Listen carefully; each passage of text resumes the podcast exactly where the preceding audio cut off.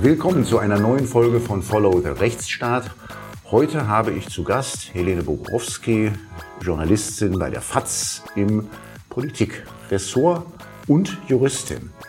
Warum als jemand, der im Völkerrecht promoviert hat, wie ich gesehen habe, wie landet man dann in der doch recht, also erstmal rechts, nicht gerade rechtsnahen äh, Politikressort der FAZ? Da gäbe es ja auch andere Ressorts, die ein bisschen näher am Recht sind. Das sagst du jetzt, weil du viel Kontakt auch zu meinen Kollegen aus der Wirtschaftsredaktion hast. Aber ich lege ja durchaus auch Wert darauf, dass wir im Politikressort auch viel Recht haben. Berichterstattung von Karlsruhe zum Beispiel ähm, Justizministerium gibt es ja auch Teile, die ich, äh, für die ich zuständig bin. Aber du hast natürlich recht, ähm, dass ich jetzt insbesondere seit ich in Berlin bin, seit fünf Jahren, nicht mehr so viel Juristisches mache wie früher. Und ja, ich finde es manchmal schade und manchmal bin ich auch froh drüber. Also es ist so beides, ja, wie überhaupt dieses. Ich habe ja Jura immer sehr gerne gemacht. Ich habe gerne Jura studiert. Ich habe gerne auch meine Doktorarbeit geschrieben. Es hat mir alles viel Spaß gemacht und ähm, für viele, die mich von damals kennen, war das auch die Riesenüberraschung, dass ich dann irgendwie aus der klassischen Juristerei weggehe. Und ich habe auch damals Professoren, die tatsächlich so gesagt haben, wie kann man sein Leben so verschenken und in den Journalismus gehen, ja. Ähm, und manchmal vermisse ich es auch und dann bin ich wiederum auch sehr, sehr glücklich über das, was ich mache. Es macht riesen Spaß und dann ist es auch, je länger man weg ist vom klassischen Jura, desto, ich will nicht sagen, man verliert den Anschluss, so ist es natürlich nicht, aber ja, wie alles, ne? Man verfolgt andere Debatten und ähm, ich versuche dann immer wieder, jetzt mache ich mal was zum Völkerrecht zum Beispiel. Jetzt mache ich mal ein Interview mit einem tollen Rechtsprofessor Klaus Kress übers Völkerstrafrecht und den, das Statut des Internationalen Strafgerichtshofs und so. Ich will auch dahin zurück, was ich mal gelernt habe. Ja, das ist schon so. Wie hält man sich dann auf dem Laufenden? Ja, das ist eben auch so ein Punkt, ja. Deswegen bin ich auch so vorsichtig geworden, weil ich natürlich nicht mehr so auf dem Laufenden bin, wie ich es mal war. Trotzdem, ich bin ja zuständig, um das nochmal zu sagen, auch für den, wenn man so will, politischen Teil des Justizministeriums. Also für alles, was Strafrecht ist, Verwaltungsrecht ist ähm, äh, und, und auch diese ganzen jetzt Fortschrittsprojekte, also äh, 219a ähm, und, und andere Selbstbestimmungsgesetz und so, das ist alles bei mir und da verfolge ich natürlich die Debatten schon sehr genau. Aber das, was ich einstmals, ich habe ja in, in Köln am Lehrstuhl für Wirtschaftsrecht gearbeitet und war auch mal so tief drin im Wirtschaftsrecht und hatte da Teile meiner Dissertation. Ich habe im Wirtschaftsvölkerrecht ähm, auch gearbeitet, da ging es auch ums Wirtschaftsrecht. Da habe ich jetzt wirklich relativ wenig Berührungspunkte und da merke ich dann auch, ähm, ich gehe auch hin und wieder mal zu Veranstaltungen oder jetzt, ich wollte eigentlich auch zum Anwaltstag, das ging dann zeitlich nicht. Ähm, so Sachen kommen dann halt zu kurz, ja, und dann verpasst man auch Dinge, das ist so. Also ich bin jetzt seit zehnhalb Jahren aus dem klassischen Betrieb raus und äh, da habe ich auch beschlossen, bei manchen Sachen einfach auch mal die Klappe zu halten, ja. Dann, das ist tatsächlich auch sehr ratsam. Über Investitionsschutzabkommen ja, genau. gesprochen. Das ist ja eigentlich ja. auch durchaus ein zukunftsweisendes Thema. Ja, lustigerweise damals, als ich darüber geschrieben habe, ähm, wusste, da haben dann immer so Leute gefragt, ah ja, wieso, seit wann interessierst du dich für Fußball? Weil Schiedsrichter waren nur dann irgendwie im Diskurs, wenn es um Fußball ging. Das war noch in den Zeiten vor der erhitzten TTIP-Debatte und so weiter. Und, aber ich fand es damals toll. Ich habe ja auch für ein Schiedsgericht gearbeitet und so und da wirklich viel erlebt, viel gesehen und konnte dann ja auch ein bisschen dann äh, darüber schreiben, als es dann mal die breite, auch politische Debatte geworden ist. Dass wir heute hier zusammensitzen, liegt daran, dass du ein Buch geschrieben hast und ich das Buch gelesen habe mit Freude. Erschienen im DTV-Verlag Die fehlbaren Politiker zwischen Hochmut, Lüge und Unerbittlichkeit. Und da hast du, jedenfalls, wenn man so ein bisschen auch das kennt, was du in der FAZ schreibst, im Prinzip alles hereingebracht, was du so aus dem Berliner Politikbetrieb auch an Erfahrungen gesammelt hast. Da bist du ja auch mal sehr, sehr hellsichtig äh, in, dem, in dem, was du schreibst. Und ja, es geht um Fehlerkultur. Das war mal ein Thema des Anwaltstages vor ein da paar Jahren. Siehst nicht? du, da war, auf dem Anwaltstag war ich, erinnere ja. ich mich an Bettina Limperk, die über Fehlerkultur in der Justiz gesprochen hat und ihre These, die ich auch total einleuchtend fand. Fehlerkultur in der Justiz kann sich nicht erschöpfen im Instanzenzug. Und dann hat ja auch äh, Markus Hartung die, die Idee Fehlerkultur in der Anwaltschaft. Wie viel Fehler kann man eigentlich gegenüber seinem Mandanten zugeben und so auch alles heiße Eisen, ja. Ein wahrscheinlich noch heißeres Eisen in der Politik. Würde gerne mit dir so durch ein paar Themen und Personen auch, mhm. ähm, um die es dann geht, äh, durchstreifen, weil so zur Hälfte handelt das Buch im Prinzip von Personen, die dort exemplarisch mit äh, genau. Ich habe ja so mit 30 dargestellt werden. Ja, ich habe so mit 30 Politikerinnen und Politikern gesprochen. Nicht alle wollten zitiert werden, nicht alle taugten so als Protagonisten. Ähm, aber ja, und, und, natürlich mit etlichen Beratern und, und Pressesprechern und äh, Medienanwälten und so weiter, die dann so das drumherum, das Feld so ein bisschen ausgeleuchtet haben. Ich habe ja auch ein Kapitel über das Strafrecht drin, also siehst du, ich bemühe mich immer wieder, den Kontakt über die Kirche zu verlieren. Auch, ja. Über die Kirche auch, ja, ja. Das ist deutlich schwerer, schwerer gefallen. Ja, aber genau, ich meine, so, das ist ja ein, das ist ein Sachbuch, aber es soll ja schön zu lesen sein, deswegen kann man Geschichten, kann man immer am besten anhand von Personen erzählen. Mhm. Fehlerkultur, da ist doch einiges im Buch auch, also auch ja nicht überraschend, weil es ja wirklich kurz zurückliegt, auch über die Zeit der Pandemie mhm. drin und über den schönen Satz von Jens Spahn, dem Gesundheitsminister damals, dass wir miteinander wahrscheinlich viel werden verzeihen müssen in ein paar Monaten. Sagt er schon, das wusste ich gar nicht mehr, dass das so früh gewesen ist, sagt er schon im April 2020 und schreibt nimmt das später dann als Titel eines Buches, mhm. das er geschrieben hat. Sticht das heraus, dieser Satz? So in dem ich finde schon. Also nicht nur in dem Kontext der Pandemie, sondern insgesamt gibt es, äh, dass Politiker sagen, das, was ich jetzt in den kommenden Monaten oder, oder so entscheiden werde, wird wahrscheinlich zu einem Teil jedenfalls fehlerhaft sein und zu Unrecht werden Menschen in ihren Rechten verletzt und wir müssen uns dafür alle miteinander entschuldigen. Er nimmt sich ja nicht aus, er sagt auch nicht, er ist der Einzige, also ne, das ist ja so eine Kollektivierung. Auch darüber kann man reden, aber dass das insgesamt so artikuliert wird, was ja nicht nur auf die Pandemie zutrifft, sondern auf viele andere Themen auch, also Krisenszenarien und anderes, dass man nie so ganz genau weiß, wie sich Dinge entwickeln. Und eigentlich könnte man so einen Satz häufiger mal sagen. Ja. Ich glaube, Kritiker haben das damals dann gleich so als Versuch, sich selber einen Blankoscheck mhm. auszustellen, verstanden. Du sagst aber, es ist aus der Situation heraus gesprochen und ja im Bundestag in einer aktuellen Rundstunde oder sowas ähnlichem, also nicht jetzt vorgescriptet. Also er hatte, er hat, ich habe mit ihm ja auch gesprochen für das Buch und er hat erzählt, das allererste Mal hat er das gesagt in so einer Ausschusssitzung und hat das, du, hast ja gerade vorgelesen, also noch in so einer etwas verholperten Form, also nicht als dieser klare, wir werden einander viel verzeihen müssen, wie es dann später, äh, wie er es dann später wiederholt hat, sondern noch so, so verholpert. Und ähm, er hat wohl, das ist wohl in Telefonaten mit seinem Freund Hendrik Wüst, dem jetzigen nordrhein-westfälischen ähm, Ministerpräsidenten, der damals noch Verkehrsminister war, hat er wohl häufiger gesprochen. So hat das erzählt über diese ganze Frage, wie geht man eigentlich damit um, dass man nicht so gar, gar nicht so richtig weiß, was wir jetzt hier entscheiden müssen, ob das eigentlich richtig ist oder nicht.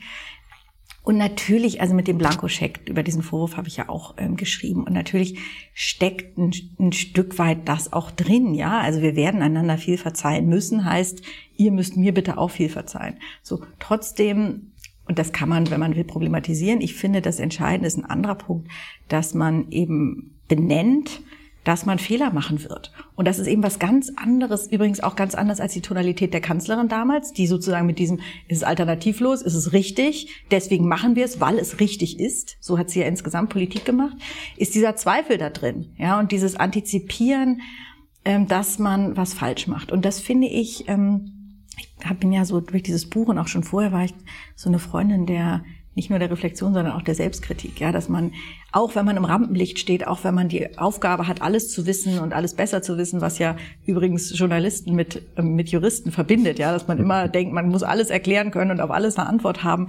Und Politiker haben das natürlich auch, ja, und da finde ich das ganz toll, wenn Leute in der Lage sind, sich mal zurückzunehmen, zu sagen, meinetwegen auch einfach, ich weiß es gerade nicht, ja, ich weiß es nicht oder ich muss noch mal drüber nachdenken oder eben auch in der Politik so ein Satz. Mhm. Wenn man sich das so in Erinnerung hat aus der Zeit, kam er einem oft auch durchaus zweifelnd vor, auch wenn er das mhm. nicht immer so dann in allen Situationen mit diesem Satz gesagt hat. Ganz anders als Karl Lauterbach, der genau. dann auch anschließend kommt, der ist ein bisschen anderer Typ. Ja? Genau, ja, und der hat ja auch später, das habe ich auch beschrieben, auf die Frage, als er dann diese Studie vorgestellt hat, vor einem Jahr ungefähr oder so, ähm, wo, wo er dann gefragt wurde, also woraus kam irgendwie so und so viel Prozent haben heute noch psychische Folgen und so weiter von den Einschränkungen und auch diese Kitaschließungen, Schulschließungen wären in dem Maße nicht notwendig gewesen, haben ja diese Forscher dann ermittelt. Und dann wurde er ja gefragt, war das nicht dann ein Fehler? Und dann sagt er halt relativ kaltschnäuzig, nein, man kann immer nur in der Situation, in der man handelt, das Bestmögliche tun und das haben wir getan, Punkt. Das hat er dann irgendwann, hat er gemerkt, das kommt gar nicht gut an, dann hat er das ein bisschen revidiert und dann auch mal gesagt, also Stand heute würden wir es anders machen oder so. Aber seine erste und fand ich auch sozusagen spontane und auch zu ihm passende Reaktion war, nein, alles richtig gemacht. So ähnlich wie bei der Kanzlerin. Ähm Du sagst, komm gleich nochmal auf Russland und Ukraine zu sprechen. Aber es gab in der, in der Corona-Zeit gab es einen Moment, wo sie Reue ja gezeigt hat, ist vielleicht nicht das richtige Wort, aber bekundet hat. Mhm. Das war bei der sogenannten Osterruhe. Mhm. Das beschreibst du relativ kritisch.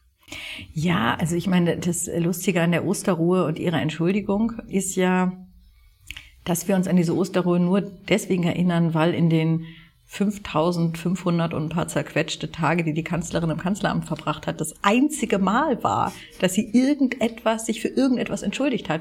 Und das Absurde an der Sache war ja, dass die Osterruhe noch gar nicht, da war ja noch gar nichts passiert. Also sie war nur angekündigt worden und wurde, glaube ich, anderthalb Tage später oder sowas wieder zurückgenommen, bevor überhaupt irgendein Unternehmen irgendwelche Vorkehrungen getroffen hat. Also es war tatsächlich nicht, es war noch kein Schaden eingetreten, würden wir sagen. Außer dass wahrscheinlich viele Beamte unnötigen Hirnschmalz verwendet haben, wie man das hätte umsetzen können und gemerkt haben, wie schwierig es ist. Und da hat sie sich ja mit derart großer Geste entschuldigt. Also, und dann ja auch alle Ministerpräsidenten, nein, es ist mein Fehler, nein, es ist mein Fehler. Sie hat eine ganz hübsche Definition von Fehlerkultur geliefert, so, das, das muss man ihr lassen. Aber das war vollkommen überdimensioniert. Und meine Analyse ist, dass es ähm, damals, also es gibt jetzt auch mittlerweile CDUler, die sagen, ach, das war nur Koketterie, sie fand es irgendwie lustig. Das glaube ich nicht. Ich glaube, in der damaligen Situation war dies, das war so aufgehitzt schon die und, und es gab diese die sogenannten Querdenker-Demos hatten angefangen und es war Sie stand schon ganz schön im Feuer mit ihrer, hatte immer schwerer auf den MPKs, den sogenannten, die da ja Nächte dauerten, eine Mehrheit äh, zu finden, die Ministerpräsidenten einzunorden und so. Also es war einfach schon in großer Unruhe und dann unterläuft ihr ein Fehler. Und sie hat dann das, das so taktisch genutzt und gesagt, jetzt entschuldige ich mich, damit ist die Sache abgeräumt. Also man fängt diesen Wind ab, bevor er zum Sturm wird. Und das war taktisch eingesetzt. Und jetzt kommt sie ja hin und wieder nochmal drauf zurück, auch in diesem absurden Vergleich. Nein, die Osterruhe war ein Fehler, dafür habe ich mich entschuldigt. Russland war kein Fehler, deswegen entschuldige ich mich dafür nicht. Wo man denkt, das ist ein derart bizarrer Vergleich, ja, dass ja. es schon einen etwas ratlos zurücklässt. Wie kann man sich das erklären? Vielleicht jetzt mal nicht nur bei der Person der Ex-Kanzler. Wie kann man sich das erklären, dass, dass man das so wenig Zweifel zeigt an dem, was man ja sehr, sehr verantwortungsvoll entscheiden muss? Mhm. Ich glaube, das ist eine, ein Schicksal, wenn man so will, oder eine Deformation professionell, ähm, die viele Politiker zeigen ähm, man steht ja als Politikerin, als Politiker ständig unter Rechtfertigungsdruck, ständig im Feuer, ständig wird man attackiert von der Opposition beziehungsweise von einer anderen Partei, von den eigenen Parteifreunden. Man muss sich durchsetzen. Politik ist ein, ein Machtkampf und da ist dann äh, das, was ich so Verpanzerung nenne, ja. Also ist man äh, legt sich ein, ein Fell, ein dickes Fell und dann wird das Fell irgendwann zum Panzer an damit alle Schüsse, die einfach wieder zurückgeschickt werden, so. Und dann merkt man irgendwann, äh, wenn man zu, wenn man Schwäche zeigt, wird das ausgenutzt und so. Und um keine Schwäche zu zeigen, hören die Leute dann irgendwann auch auf. Und das ist das große Problem, sich selber zu hinterfragen. Mhm. Ja, die sind so in diesem, das verselbstständigt sich dann irgendwo. Diese Rechtfertigung nach außen, dieses Erklären, warum das absolut hundertprozentig richtig ist, wie man es macht, wird dann irgendwann auch zur eigenen Überzeugung. Mhm. Und das ist natürlich dann, wo es, wo es anfängt, gefährlich kann man sagen, oder jedenfalls negative Folgen zu zeigen, weil wenn der Mensch, der aufhört, sich selber zu hinterfragen, der Wobei du ja, glaube ich, auch dann an anderer Stelle beschreibst, wie Merkel dann immer in, in ihrer Morgenrunde mit hm. ihren engsten Vertrauten alle auffordert, ja. doch auch ähm, Dinge in Frage zu stellen. Genau, also absolut. Ich habe das, was ich jetzt gerade gesagt habe, bezieht sich ist also eine allgemeine Beschreibung von Politikern, warum sie so zur Rechthaberei neigen. Bei Angela Merkel äh, gibt es noch zwei Besonderheiten. Das eine ist, dass sie ähm, als Frau aus dem Osten in der CDU es natürlich besonders schwer hatte. Also wir erinnern uns an diese ganzen Angriffe, Zonenwachtel und ähnliches. Sie wurde derart diffamiert und und so weiter, dass es ähm, dass sie, glaube ich, auch dann diese Überzeugung hatte, euch zeige ich es jetzt, ja, ich mache das jetzt einfach und dann hat sie das durchgezogen und hat gemerkt, es funktioniert. Und die ganzen Männer, die sie hinter sich gelassen hat, ähm, das hat, also ich glaube schon, das war auch so ein bisschen ein Triumph, der dabei war. Und sie hat eine Sie, sie hat sehr stark unterschieden zwischen Menschen, denen sie vertraut. Und das waren sehr, sehr, sehr wenige, beschreibt sie auch an irgendeiner Stelle. Früher habe ich über meine Pläne hin und wieder gesprochen. Irgendwann habe ich gemerkt, dass das schädlich ist. Also sie hat einen ganz kleinen Kreis von Verschworenen gehabt, die mit ihr diese Morgenrunde hatten. Mit denen hat sie durchaus kontrovers diskutiert. Die hatten auch die Aufgabe, ihr zu widersprechen, um die Argumente zu überprüfen und so weiter. Das Problem an solchen vertrauten Zirkeln ist halt, dass das dann wahrscheinlich irgendwann nach einer Zeit auch keine echte Außenperspektive mehr ist, ja, sondern es ist dann ähm, ja die eigene mhm. Blase irgendwo, ja. So, aber das ähm, das hat sie gemacht und das ist natürlich eigentlich eine sehr kluge Strategie. Man muss halt darauf aufpassen, dass man, wie gesagt, dass man hin und wieder vielleicht mal die Leute wechselt oder so. Ansonsten sagen die dann irgendwann doch, ähm, dann, dann äh, sozusagen gleichen sich die mhm. Gedanken in gewisser Weise an, ja, wenn man immer mit den Leuten, selben Leuten spricht. Mhm. Fehlerkultur ist mir aufgefallen. An zwei, glaube ich, unterschiedlichen Stellen bringst du das Beispiel unserer ehemaligen Bürgermeisterin Giffey, mit, die, die dann beschuldigt wird oder auch überführt wird, äh, der Plagiat in ihrer Doktorarbeit und ihr dann erklärt, dass sie ihren Doktortitel nicht mehr führt. Und dem Fall Amtor, mhm.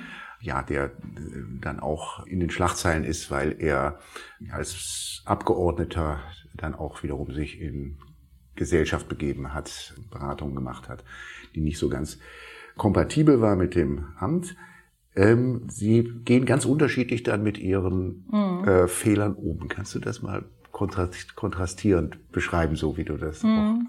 Also machst. interessant ist eigentlich der Fall Amtor, weil der Fall Giffey, dann könnte man sagen, das ist auch der Fall, wenn man so will, Gutenberg und andere, also die so irgendwie ähm, mehr oder weniger äh, äh, sich einmal schütteln und dann sagen, okay, was ist jetzt das nächste Amt, das ich noch ansteuern kann, ja, so und dann ist sie halt, sie hat gesagt, na dann bin ich nicht mehr Bundesfamilienministerin, sondern konzentriere mich auf Berlin und so. Und in Berlin hat sie dann gesagt, ach, jetzt bin ich nicht mehr Regierende, dann bin ich halt Supersenatorin und so weiter. Also sie hat äh, im Grunde immer ähm, guckt, äh, wie viel ist noch drin. Ja, und das, was sich irgendwie noch geboten hat, hat sie sich gegriffen.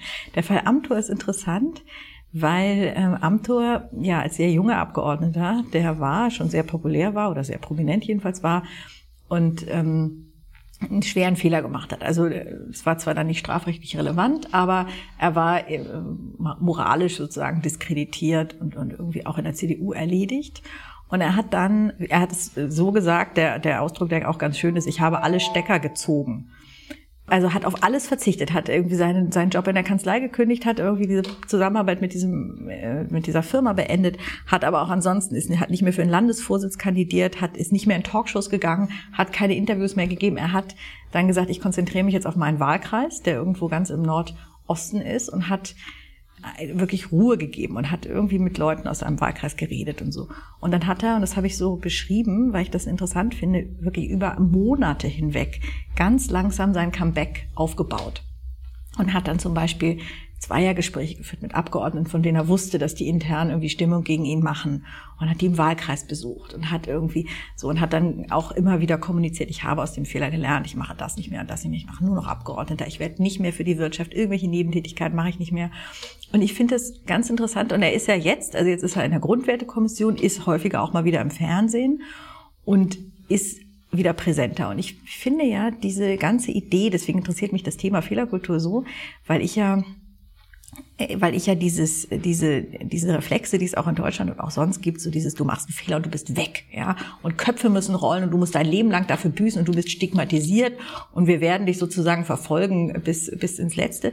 Das finde ich ganz schrecklich, sondern ich glaube, Fehler gehören dazu und die Frage ist, lernt man daraus, geht man gut damit um? Und dann finde ich, dass Menschen eine zweite, dritte, wie auch immer Chance verdient haben. Oder in der Start-up-Szene, das beschreibe ich ja auch, da gehört ja Fehler machen zum Reifungsprozess. Ja, also du bist erst dann ein guter Startup-Unternehmer, wenn du drei, vier Mal irgendwie daneben gegriffen hast. Und ich finde daraus, und, und dieser Fall Amtor ist, ist ganz schön, man kann jetzt Amtor mögen oder auch nicht, ja, man kann Positionen von ihm teilen oder nicht, darum geht's mir gar nicht, sondern das zeigt, dass er, wenn man das so macht, mit dieser Demut und, und so, ja, dass man dann, dass das jedenfalls, die Geschichte ist noch nicht zu Ende geschrieben, aber dass man sehen kann, das kann funktionieren. Wenn man es nur, also, und das ist halt die Dreistigkeit eben von Franziska Giffey, die es ja auch irgendwie geschafft hat, ist aber, ist halt ein ganz anderer Weg. Also leise treten, bescheiden sein und quasi wieder von, wieder von unten anzufangen. Ja, leise könnte treten. Man so als, ja, ähm, ich weiß gar nicht, ob leise treten, das klingt so, also natürlich ist da auch Taktik dabei. Das klingt jetzt aber so, so nur taktisch. Ich glaube schon, dass die Frage ist, nehmen die Leute einem ab, dass man Konsequenzen gezogen hat, dass mhm. man einmal äh, Cem Özdemir hat es damals auch gemacht. Der hat auch gesagt, jetzt ist Schluss, ich gehe aus dem ich gehe aus dem Bundestag, ich trete mein Mandat nicht an, ich mache das alles nicht. So dieses innere Einkehr, ja? Genau die Parallele ist mir auch aufgefallen. Es ist genau, genau das, auf Cem Özdemir wollte ich auch zu sprechen kommen, weil da ist, ist tatsächlich die Parallele. Also das ist ja schon so lange her, dass, dass, wir, das, dass wir es vielleicht nochmal sagen sollten, was es war. Mhm. Er war wegen Bonusmeilen, Bonus. war der in die Kritik geraten. In den 90ern, glaube ich, ne? 1999 ja, nee, oder 2001? Ich glaube, es war schon in, den, in den Nullerjahren ja, war das. Okay. Ja, ja, ja, ja. Mhm. Ähm, war in die Kritik geraten. Ähm, ich weiß gar nicht mehr, ob das zur rot-grünen Zeit sogar war, möglicherweise oder danach und hatte dann also auch Ämter niedergelegt und als Europaabgeordneter dann wieder quasi genau. von vorne angefangen. Aber beschreibst du, und das ist so, das ist so eine Stelle, wo ich wieder, da, wo ich wieder dachte, Mensch, also Politik ist ja schon brutal. Und am brutalsten ist sie innerhalb der, der einzelnen mm. Parteien, nicht? Wenn ich immer die gelegentlich mal Abgeordnete frage, na, wo sind eure, wo sind eure schlimmsten Feinde in der, in der Politik? ist meistens in den eigenen, eigenen Parteien. Da kennt man sich besonders gut ähm, und, und konkurriert, nicht? Äh, das sind die, die direkt neben einem sitzen, die den eigenen Stuhl haben wollen. Also das sagen ja auch, auch Politiker, die, die gegenüber sitzen, einer anderen Partei, wenn die einen beschimpfen, dann hilft das der eigenen Profilbildung mhm. für das eigene Lager. Aber gefährlich, die, die so lauern auf den kleinen Fehler, den man macht. Das ist, mhm. sind die eigenen Leute. Und dann beschreibst du schön Cem Özdemir, der im Herbst 2019 noch in der letzten Periode Fraktionsvorsitzender werden wollte und dann sagst du, plötzlich klingelten bei vielen Berliner Journalisten die Telefone, es meldeten sich Grüne, die noch Rechnungen mit Özdemir offen hatten und seinen Wahlsieg verhindern wollten und dann ja auch verhindert haben, nicht? Mhm. weil er kam dann ja erst wieder als Minister. Beschreibst du an anderer Stelle, dass er da auch auch ruckelig, auch ruckelig, nicht, äh, weil äh, Hofreiter sich den Posten versprochen hatte und dann komplizierte Deals gemacht worden sind mhm. innerhalb der Grünen, aber innerhalb der Grünen habe ich ja immer den Eindruck, kennst du dich besonders gut. Ja, für die bin ich aus. zuständig. Ja, ja. man kann es auch zur Zeit wieder ganz gut nachverfolgen, wie du über die Dinge, die im Augenblick bei den Grünen so äh, Thema sind, äh, schreibst. Sprechen wir mal kurz über ein bisschen, bisschen anderes Thema, aber auch etwas, was, denke ich, gut zu vielem anderen passt, was wir, was wir hier schon auch in dieser Reihe äh, hatten. Thema Social Media und Politiker. Mhm. mhm. Ja, und da beschreibst du äh, am Beispiel der Innenministerin, diese Regenbogenbinde getragen hat oder was es war im Stadion von Katar, mhm. wo man sich gefragt hat, für wen macht sie das eigentlich? Also die Kataris werden sich davon nicht besonders haben beeindrucken lassen und man wird jetzt sicherlich sie nicht irgendwo dort dafür gefeiert haben, wie todesmutig sie diese Binde trug. Sie hat es natürlich für, die, für das eigene mhm. Publikum getan. Es gab jetzt die Fragen, als sie jetzt kürzlich in Tunesien war, kam die Frage auf, tragen Sie da auch wieder die Binde? Ja. Mhm. Wo es auch notwendig übrigens wäre. Allerdings, allerdings. Und dann, und dann sagst du, fragt man Sozialdemokraten, ob es eine gute Idee war, die One Love Binde im WM-Stadion in Katar zu tragen, hört man vor allem diese Antwort mehr als 42.000 Likes allein auf Twitter. Das hat mich dann doch ein bisschen von den, also vom Stuhl gehauen, weil ähm, ist es wirklich so, dass, dass, dass das so gezählt wird? Ja, und das ist so interessant, weil es, weil ich beobachte in der Politik eine totale Widersprüchlichkeit in der Argumentation von Politikern, die ja, ähm, hat sich ja so eingebürgert über Social Media äh, lästern und das irgendwie sagen, Twitter ist nicht die wahre Welt, was alles stimmt. Also ich kann das alles verstehen, Hass und Hetze furchtbar und natürlich finden da teilweise Debatten statt, die findest du nicht in der in deinem, in deinem Wahlkreis oder wo auch immer, ja, oder im, im persönlichen Umfeld, wo ich, wo ich auch manchmal mich frage, da Ding, entwickeln sich Dinge so schnell und lauter Leute sind irgendwie empört und so und in Wahrheit sind gar nicht so viele empört. So, das gibt es. Und parallel dazu gibt es eine wahnsinnige Bedeutung von Social Media. Und ich habe ja auch beschrieben, Markus Söder hat mal in einer CSU-Sitzung intern gesagt, also ich habe hier so viel Follower äh, ja, allein auf Twitter wie ihr alle zusammen in allen Netzwerken und so.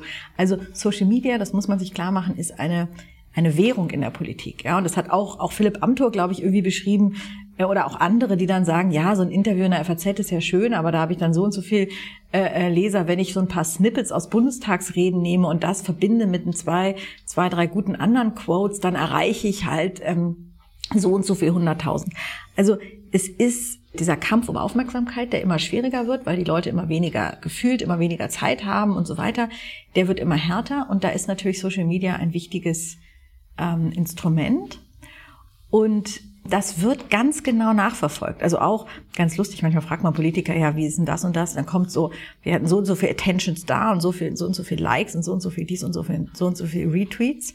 Aber das ist ja, und dann kommt so nachgeschoben, ja, aber also denken Sie jetzt nicht nur, weil ich die Zahlen auswendig kann, dass ich mich alleine darauf orient, danach orientiere, ja. Es erinnert mich immer so wie Politiker, die sagen, ähm, ja, Umfragen sind nicht so wichtig, aber einem dann zu jeder Zeit mhm. an jedem Ort runterbeten können, wie viel, wo sie gerade stehen. Also das ist schon so. Es ist nicht, also das ist ein Beispiel von vielen, die ich gehört habe. Das ist eine, eine, eine Währung in der Politik. Der Glaube an das Zählbare. Nicht? Ja, das genau. ist also alles, was in Zahlen ausgedrückt ja. wird, ist wahr. Nicht? Die Hoffnung, dass mhm. sich das dann in Wählerstimmen übersetzt. Mhm, mhm, mhm. Ähm, jetzt beschreibst du auch äh, sozusagen die ganz andere Seite, die man jetzt ja in den Social Media hat, am Beispiel der schleswig-holsteinischen Bildungsministerin Karin Priem, mhm. die ein, äh, einen von diesen Shitstorms mhm. der ganz üblen Sorte erlebt hat, als sie, als sie sich auf Social Media im Februar 2022 gegen Schulschließungen ausgesprochen hat. Äh, genau, der erste Tweet war noch, wo sie sagte, Kinder, bitte, bitte präzisieren, Kinder sterben nicht an Covid, sondern mit Covid, so sinngemäß. Das hat diesen Shitstorm erstmal ausgelöst, wo ihr dann ja vorgeworfen wurde, sie würde ein unwertes und wertes Leben unterscheiden. Und hinterher kam, das, dann hat sich so eine richtig so eine Gang, sage ich mal, gebildet, die auf sie eingeschossen hat. Und das hat sich dann, als sie mit den Schulschließungen wurde das dann nochmal reaktiviert. Und sie sagte, im Grunde genommen konnte sie dann aber nach einer Zeit sagen, was sie wollte. Das wurde immer, wurde sie immer verbal extrem attackiert. Hm. Sie hat sich aber davon nicht irre machen lassen und ist irgendwann wieder zurückgekehrt mhm. zu Twitter, nachdem mhm. sie das zwischenzeitlich verlassen hatte. Mir fällt immer auf, dass diese Art von Shitstorm besonders die Frauen trifft. Also das mhm. kannst du in der Politik im Prinzip kannst du alle Parteien durchgehen. Du, Dir mhm. fällt also ja bis hin zu denen, die man vielleicht jetzt nicht so sich angucken möchte. Alice äh, Wedel, man, man kann sie sich alle angucken und sie mhm. sind, kriegen eigentlich alle denselben. Mhm. Also interessant ist, dass es, glaube ich, also ich bin absolut bei dir, Frauen werden auf Social Media anders angegriffen als Männer häufig, und das war bei Karin Prien, ähm, naja, Karin Prien wurde auch für ihr Äußeres attackiert, so sie sei, würde so schrecklich aussehen. Mhm. Und auch natürlich besonders bitter für ihre jüdischen Vorfahren. Das hatte sie irgendwie kurz vorher oder ein paar Jahre vorher öffentlich gemacht, dass sie Halbjüdin ist und ähm, ihre, also große Teile ihrer, ihrer Familie tatsächlich in Konzentrationslagern ums Leben gekommen sind. Und da wurde das dann aufgegriffen. Wie kann, also ja, dass sie jetzt äh, im Grunde Nazi, also ihr wurde unterstellt, ähm, Nazi-Propaganda zu verbreiten und so, also wirklich auf die, auf der miesesten Art. Ansonsten bei Frauen äh, kommt natürlich noch diese häufig so diese sexuelle Komponente, also richtig Vergewaltigungsfantasien und Missbrauchsgeschichten und so weiter dazu. Das war jetzt bei ihr nicht der Fall, aber das ist ja im üblichen Repertoire, wenn Frauen Shitstorms kriegen, diese Dimension, ja.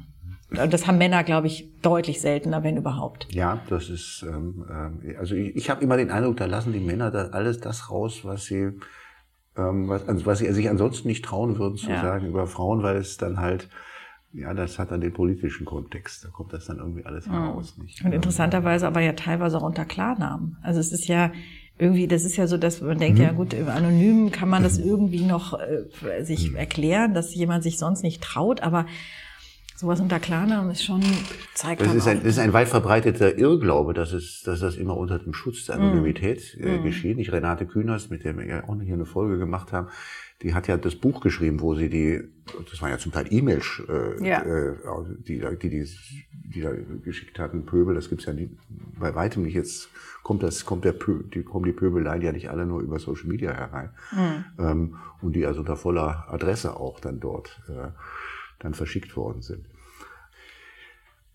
Ich wollte einmal noch kurz zurück zu den Entschuldigungen und dann kommen wir auch gleich zu dem Verhältnis äh, Politik und Medien und der Rolle auch der Medien. Ähm, wo kommt das eigentlich her, dass man immer Entschuldigungen fordert? Also das ist doch so ein verbreitetes Muster, dass man, dass im Prinzip die mediale Öffentlichkeit, die Öffentlichkeit oder was immer das jetzt genau sein mag, das, kann, mhm. das ist ja auch so eine schwierige Frage, also keine Ruhe gibt, bis also die Politikerin, der Politiker oder es kann ja auch mal schon, kann man ja auch mal jemand anders sein, und der Promi mhm. dann auch also öffentlich seine öffentlich äh, bekannt hat, ähm, ja. Äh, Einsicht äh, zeigt und die mhm. wen auch immer er schlecht behandelt hat, um Entschuldigung bittet. Wo kommt das eigentlich her? Mhm. Also das ist ja noch die mildere Form. Manchmal ist ja sozusagen wird dann erst Ruhe gegeben, wenn wie es dann heißt, ein Kopf rollt, ja, also mhm. Konsequenzen so Verantwortung übernehmen, Konsequenzen so und mindestens mal das Bekennen der eigenen Schuld. Ähm, naja, ich bin ja jetzt keine Theologin, auch wenn ich in einem Kapitel mich bemüht habe. Ähm, habe ich aber eigentlich auch mit sehr vielen Menschen gesprochen, die sich da gut auskennen.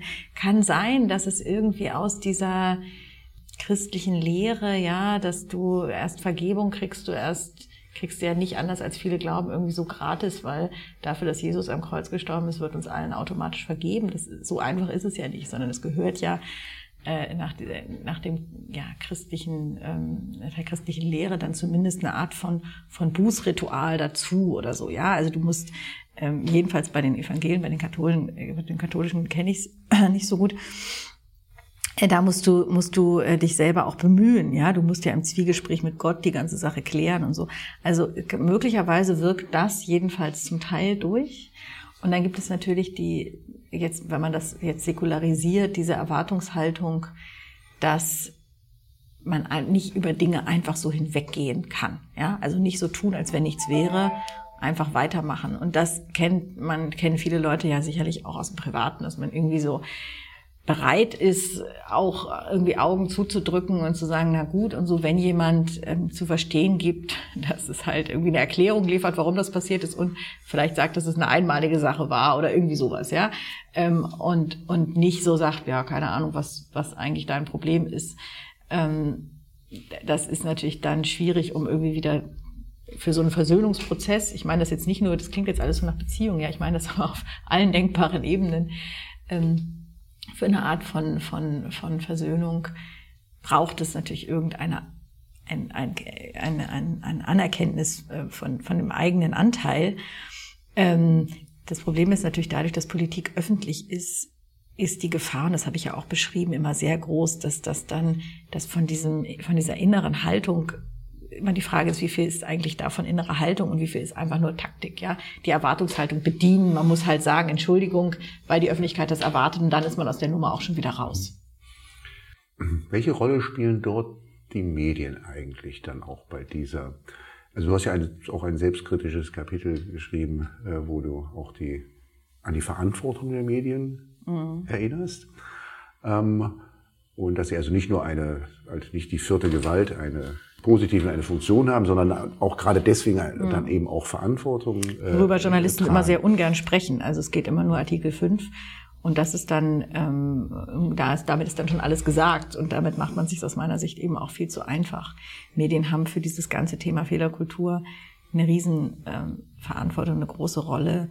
Das ist ja, wenn man so will, irgendwie die Repräsentantin, die Medien der, der Öffentlichkeit so. Und das ist ähm, jetzt so der, der Bernhard Perksen arbeitet ja immer mit diesem äh, Wort sozusagen digitaler Pranger oder sowas. Ja, also das ist ähm, ne, die, dieses, die Leute, die dann auf dem Marktplatz früher im Mittelalter da standen und schrien, sozusagen kreuzigt ihn, ja, das sind ja heute sozusagen die Medien. Ich habe vor vielen Jahren eine Berliner Tageszeitung abbestellt, weil ich es leid war, jeden Tag wieder ähm, eine, also wenn, wenn nichts passiert war, dann zog man irgendeine Banalität heraus um unseren Bürgermeister, damals noch Klaus Wowereit hier, zu kritisieren. Und man hatte so den Eindruck, die lassen keine Ruhe, bis der mhm. irgendwie den Hut nimmt. Ähm, so ein bisschen, also sicherlich hat er viel falsch gemacht. So ein bisschen kann man es beim Habeck im Augenblick auch mhm. beobachten, dass also ähm, äh, ja, man da auch so manchmal den Eindruck hat, da wird also auch jetzt nur gesucht danach, mm. dass da noch irgendwie man wieder irgendwas nachlegen kann, um es mm. ihm auch dann äh, zur Last zu legen.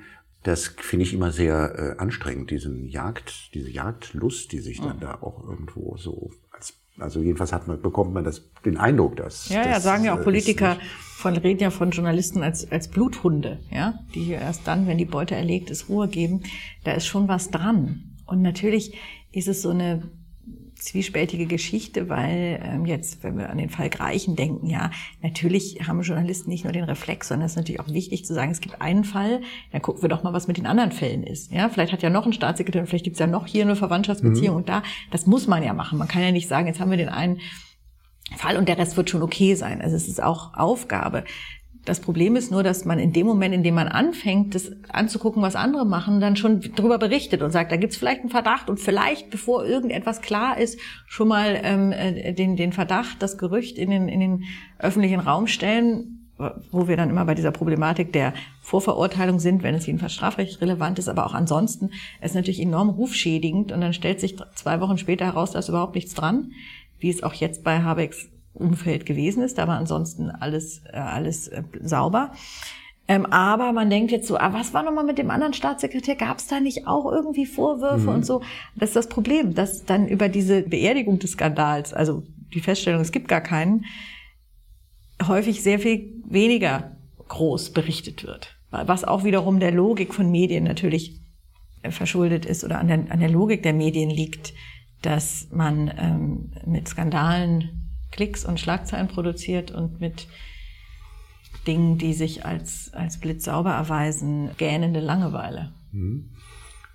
Ist das eine Entwicklung oder ist das ein Zustand, dass man also sozusagen dieser Gier danach doch immer wieder neue Sensationen, mhm. Breaking News, Eilmeldungen, Skandale zu produzieren? Ist das aus deiner Sicht eher was, was es wahrscheinlich schon immer in irgendeiner Form mhm. gegeben hat.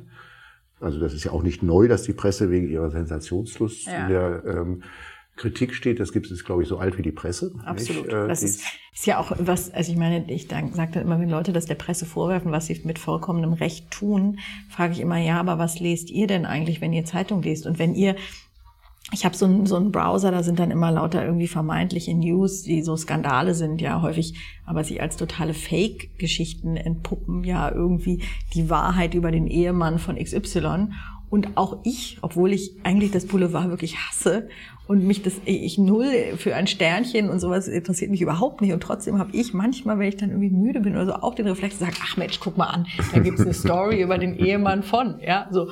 Und das, und auch ansonsten, also das ist eben auch irgendwo im Menschen drin, dass man, hat auch Niklas Luhmann schon geschrieben in, in, in einem tollen Text über Massenmedien, ja, also wie, wie Medienlogiken funktionieren und das liegt daran, wie, wie die Aufmerksamkeit von Menschen verteilt ist. Und sicherlich sind durch dieses, diese gefühlte, diese gefühlte Gestresstheit, dass man immer weniger Zeit hat, Texte in Ruhe zu lesen und, und viel mehr irgendwie diesen ganzen kleinen Nachrichten auf Twitter und sonst wie sich, sich zufrieden gibt und kleine Snippets hier und da, ist das nochmal, noch mal stärker geworden, ja, dass man meint, man hat noch nicht mal eine Viertelstunde Zeit für, für die Tagesschau, sondern in einer Geschwindigkeit, häufig, ehrlich gesagt, sehr viel länger, auch, auch ich, sehr viel mehr Zeit irgendwie auf Twitter verbringt mit sehr viel weniger ähm, Output, als würde man irgendwie Zeitung lesen. Ja, es ist ja auch, äh, will ich auch niemandem vorwerfen, es sind halt veränderte Verhaltensmuster aufgrund von veränderten Rahmenbedingungen. Es ist, glaube ich, stärker geworden, aber das Problem besteht schon lange und lässt sich wahrscheinlich auch durch solche Appelle, wie ich sie gerade formuliert habe, nicht lösen. Ja, muss man realistisch genug sein. Am Ende hast du so ein paar Folgerungen in dem letzten Kapitel, ganz vorsichtig formuliert, die wir jetzt hier nicht alle wiederholen wollen. Es soll ja noch was übrig bleiben, äh, um das Buch zu lesen. Ähm, eine hat mich so ein bisschen überrascht. Ähm, mehr streiten ist eine der. Ja, da, Wo kommt denn das her? ja, es wirkt tatsächlich heute so ein bisschen, bisschen bizarr an, weil wir den Eindruck haben, die Ampel streitet ähm, äh, streitet die ganze Zeit. Ich meinte aber was anderes. Ich meinte nicht äh, diesen reflexartigen politischen äh, Streit auf offener Bühne und dieses sozusagen sich gegenseitig fertig machen ähm, um der eigenen Profilierung halber, sondern ich habe beobachtet, und das betrifft wiederum die Grünen, aber auch die CDU und auch andere, auch die SPD, ähm, dass es intern Prozesse gibt, in der Politik, die so sehr Angst haben, dass eine Partei als zerrissen dargestellt wird. Das haben wir auch jetzt wieder bei den Grünen besichtigen mhm. können. Also eine, eine Partei, die zerrissen ist, ist die Analyse von allen Kommunikationsberatern, die sich da tummeln, dass das eine Partei ist, die in der Bevölkerung nicht gut ankommt und dass man deswegen internen Streit vermeiden muss. Und das, und das insofern auch in einer Debattenpartei wie die Grünen, die immer gesagt haben, Streit gehört zu, zu unserer DNA und so weiter, dafür gesorgt wird, dass bestimmte Fragen gar nicht mehr so stark debattiert werden. Das übrigens auch jetzt am Parteitag, wo zwar heftig diskutiert wurde, aber diese Antragskommission hat das alles so hingebogen, dass am Ende die ganz, ganz große Mehrheit von 100 Prozent, ja, also es war noch nicht mal eine Mehrheit, sondern am Ende standen wirklich 100 Prozent für diesen Antrag gestimmt haben. Ähm, also es gibt, es gibt eine Tendenz, äh, bestimmte Fragen damit es nicht nach außen dringt, der Streit auch intern nicht mehr kontrovers zu diskutieren, nicht mehr zur Disposition zu stellen, dass man aus Angst von den sowieso vielen Angriffen, die es von außen gegen das Spitzenpersonal gibt, auch intern nicht mehr gefragt wird, ist die Person XY wirklich eigentlich die beste? Ist das wirklich die Frau, der Mann, mit der, dem wir ins Rennen gehen wollen? Ähm, das ist dann alles irgendwie nicht mehr opportun und, und relativ also fast autoritär, hierarchisch äh, durchorganisiert solche Sachen. Und ich glaube halt zur Fehlerkultur gehört nicht nur Selbstkritik, sondern auch Reflexion. Und dazu gehört eben auch, was wir vorhin gesagt haben, also Advocatus Diaboli spielen, irgendwie sich selbst hin, zu hinterfragen, auch als Organisation. Mhm. Das habe ich gemeint. Also diese interne Diskussion. Der Titel, den ich da für, diese, für diesen kurzen Abschnitt gewählt habe, leitet wahrscheinlich anhand der aktuellen Diskussion, die wir haben, ein bisschen in die falsche Richtung. Das gebe ich äh, absolut zu. Mhm. Das war, das war, das, das war, das weiß ich gar nicht. Also, also zu den Grünen nur kurz. Ich, das, als ich das erste Mal Bundestag wählen durfte, das war das erste Mal, dass die Grünen zur Bundestagswahl anstanden, 1983 war das wohl. Und ähm, äh, also das kann man gar nicht glauben, dass das noch dieselbe Partei ja, ist heute absolut. nicht, ähm, weil das der Streit gehörte ja dort zur DNA auch nicht. Ja, ja. Und ähm, auch wenn man jetzt mal aktuell schaut, fällt mir auf, dass, dass die Partei, die als am zerstrittesten wahrgenommen wird, jetzt im Moment die ist, die bei fast 20 Prozent der Umfrageergebnisse mm. liegt. Mm. Sage ich auch. Und dann frage ich mich immer, das ist ja fast schon so eine Binsenweisheit, dass also das Volk mag keine zerstrittenen Parteien, nicht? Das ich weiß auch, auch nicht, ob das wo, stimmt. Wo kommt das eigentlich ja. her? Oder, oder, oder wie, wie, wie, stellt man das überhaupt fest, was die ja. Bevölkerung ja, ähm, ist, äh, Ich weiß, ich habe auch meine Zweifel. Also ich glaube übrigens bei ganz vielen Dingen, die so Kommunikationsberater, Politikberater immer so als vollkommene Weisheiten darstellen. Ich bin mir da bei manchen Sachen mhm. nicht so ganz sicher. Ähm, ich glaube auch, das ist vielleicht auch meine naive Hoffnung einfach, aber ich glaube zum Beispiel auch, dass, weil wir jetzt vorhin über Skandalisierung und so weiter in den Medien äh, gesprochen haben, ich glaube zum Beispiel auch, dass es eigentlich, also dass viele das auch gut finden, wenn Dinge differenziert dargestellt werden. So und zum also ich meine, ich will mich jetzt hier nicht nicht nicht, nicht anpreisen, aber ich gehöre auch nicht zu Leuten, die ähm, immer irgendwie nur in Hauptsätzen schlagzeilenartig irgendwelche Provokationen raushauen und irgendwelche Dinge auf die Spitze treiben. Und trotzdem bin ich relativ regelmäßig bei irgendwelchen Talkrunden eingeladen. Also ich will das jetzt nicht überstrapazieren, aber ich glaube, dass nicht nur diese totale Zuspitzung und Dramatisierung ankommt, sondern ich meine auch bestimmte Anhaltspunkte dafür zu sehen, dass die Leute durchaus in der Lage sind, äh, auch differenziert nicht nur zu denken, sondern auch das zu gutieren, wenn es unterschiedliche Meinungen gibt. Ja, aber ich habe festgestellt, dass dass diese Glaubenssätze einfach sehr sehr fest verankert sind und da ich selber ja keine Kommunikationsberaterin bin. Ähm, kann, kann, kann ich auch in der Sache Vielleicht ist es ein Stück Zeitgeist, der da auch irgendwo drin steht. Mir fällt gerade eine, eine ganz schräge Parallele auf, aber wir haben in einem der letzten Podcasts mit Stefan Brink hatten, haben wir, ah. hatten wir gesprochen über die Abschiedsrede des Verfassungsrichters Huber. Mhm. Und da gab es eine Stelle, die, die ganz, ganz seltsam fand, wo er sagt, also Sie würden sich ja immer um einheitliches Ergebnis bemühen.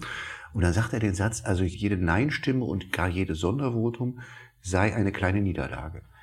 Ähm, da habe ich gedacht, das ist ja irgendwie so, Also das ist, was hat man da für, eine, für ein Bild von der Bevölkerung mhm. auch? Das ist so ein bisschen so, als ob man, also so wie, die, so, so wie dieser alte Erziehungsgrundsatz, dass man nicht vor den Kindern streitet, nicht? Also mm. dass, dass eigentlich der Bevölkerung auch nicht so richtig über, also so zutraut, auch mit unterschiedlichen Meinungen ja. auch umzugehen und sich selbst ein Bild zu bilden. Ja, ich meine, warum sollen acht Menschen, die alle irgendwie langen Lebensweg schon hatten und ganz unterschiedliche Erfahrungen gemacht haben und ja auch von unterschiedlichen mhm. Parteien da nominiert worden sind und so weiter.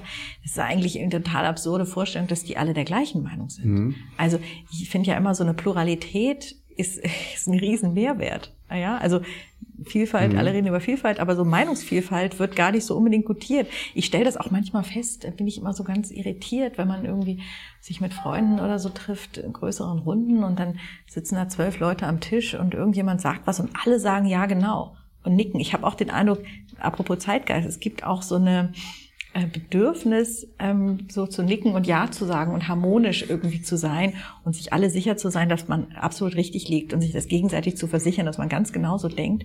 Und dass, wenn jemand sagt, ich bin ganz anderer Meinung, dass das dann schon als so eine ganz unangenehme Störung wahrgenommen wird und alle ganz irritiert sagen, naja, dann lass uns mal das Thema wechseln. Also ähm, das ist eigentlich ganz schräg, ja. Ich finde das, ähm, mir fällt das richtig auf und, und es ist eigentlich nicht natürlich. Natürlich ist doch, dass man jedenfalls in manchen Dingen ähm, anders denkt. Jeder hat einen ganz anderen Erfahrungsschatz und, und man kann es ja auch, also deswegen ist das Vergleich mit den Kindern ganz gut. Also selbst wenn ich auch nicht glaube, dass man vor Kindern man sollte sich vielleicht ein bisschen zusammenreißen, aber, aber dass man den Kindern jetzt nicht das Meine wahre Eltern haben immer Französisch gesprochen, wenn sie gestritten haben. Wobei das Irritierende war, mein Vater konnte gar kein Französisch. Leider nicht so viel zu sagen. Ähm, ja gut, ich meine, bei Kindern, dann ist ja viel mehr die Tonlage und so weiter, die verstehen dann sowieso, egal in welcher Sprache. Ich habe das teilweise auch, dass wir irgendwie äh, auch auf, tatsächlich auch auf Französisch oder Englisch irgendwas sagen und dann die Kinder checken ganz genau, worum es geht. Ja, es ist... Ähm, auch wenn man irgendwelche sonstigen Geheimnisse hat, verstehen die immer so jedenfalls im Kern, worum es geht. Aber ähm, auch wenn sie die Sprache nicht können, aber es ist, ich glaube, auch das ist äh, übertrieben. Man muss Kinder nicht vor der vor den Konflikten dieser Welt irgendwie bewahren. Aber aber jetzt mal so die als Verfassungsrichter gesprochen. Ähm, ist es vielleicht wirklich was dran, dass die Grünen mal gesagt haben, die meisten Leute wollen doch wie Erwachsene behandelt werden? Ich glaube, da ist total viel dran. Und damit ist eben gemeint, ja, man versteht dann auch, dass es bestimmte Dinge schwierig sind, ja, und dass es keine ganz klare Antwort gibt und dass es eben nicht dieses 100% richtig oder 100% falsch gibt, sondern dass es irgendwo in der Mitte liegt. Mhm. Und ähm, das gibt, führt natürlich oder kann zu einer gewissen Verunsicherung führen, aber ich persönlich finde ja, die viel größere Verunsicherung ist, wenn man also in dem Moment, in dem man sich einredet, das sei völlig klar, hat man, bleibt ja dieses Gefühl zurück, dass es wahrscheinlich nicht stimmt, aber man hat keine Ahnung, wie es wirklich ist. Also da ist mir halt mhm. irgendwie so ein mittleres Grau immer sehr viel lieber. Mittleres Grau, das ist, glaube ich, auch ungefähr die, der Einwand des Buches. Das ist ja ein dunkles Grau. Das ist ähm, grün, oder? Nee, das, ist das grün? Also ich bilde mir immer ein, okay. das ist ein dunkles, Dann ist es irgendwie so ein Graugrün. Einigen uns auf Graugrün, ja. Herr Nene, vielen, vielen Dank, dass Danke wir hier dir, einmal durch das Buch streifen konnten. Ähm, und ähm, ja, dann schauen wir mal, was die Fehler, wie die Fehlerkultur in der Politik, in den Medien, bei den Gerichten, bei den Anwälten, den was, die, was die noch in den nächsten Jahren so für Themen bringt. Vielen Dank. Danke dir.